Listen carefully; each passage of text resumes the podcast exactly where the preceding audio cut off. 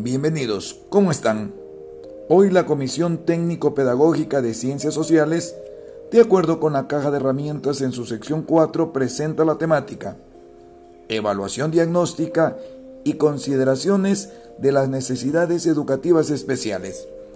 Así es que presten mucha atención. ¿Sabemos qué es evaluación dentro del ámbito educativo?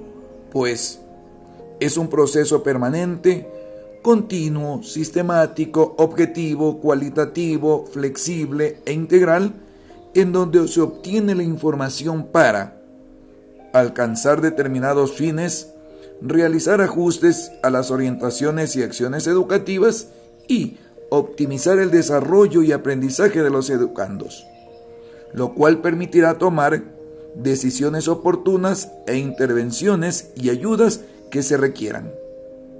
Nos preguntamos entonces, ¿desde qué nivel educativo se debe aplicar la evaluación? ¿Se lo hará desde los más tiernos años?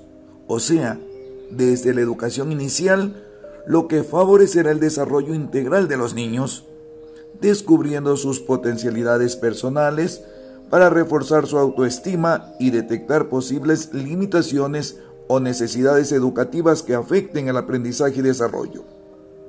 Cabe recalcar que la evaluación lógicamente debe darse durante todo el ciclo de enseñanza-aprendizaje, pero en especial al inicio de cada periodo lectivo en todos los niveles educativos, mediante la evaluación diagnóstica con la intencionalidad de conocer los grupos de trabajo, precisar los niveles de logros, establecer los saberes previos, indagar sobre su contexto social, cultural y familiar, tener claro el estado de desarrollo, capacidades y actitudes de acuerdo a su edad y, sobre todo, determinar los problemas, dificultades de aprendizaje y necesidades educativas que presentan nuestros estudiantes.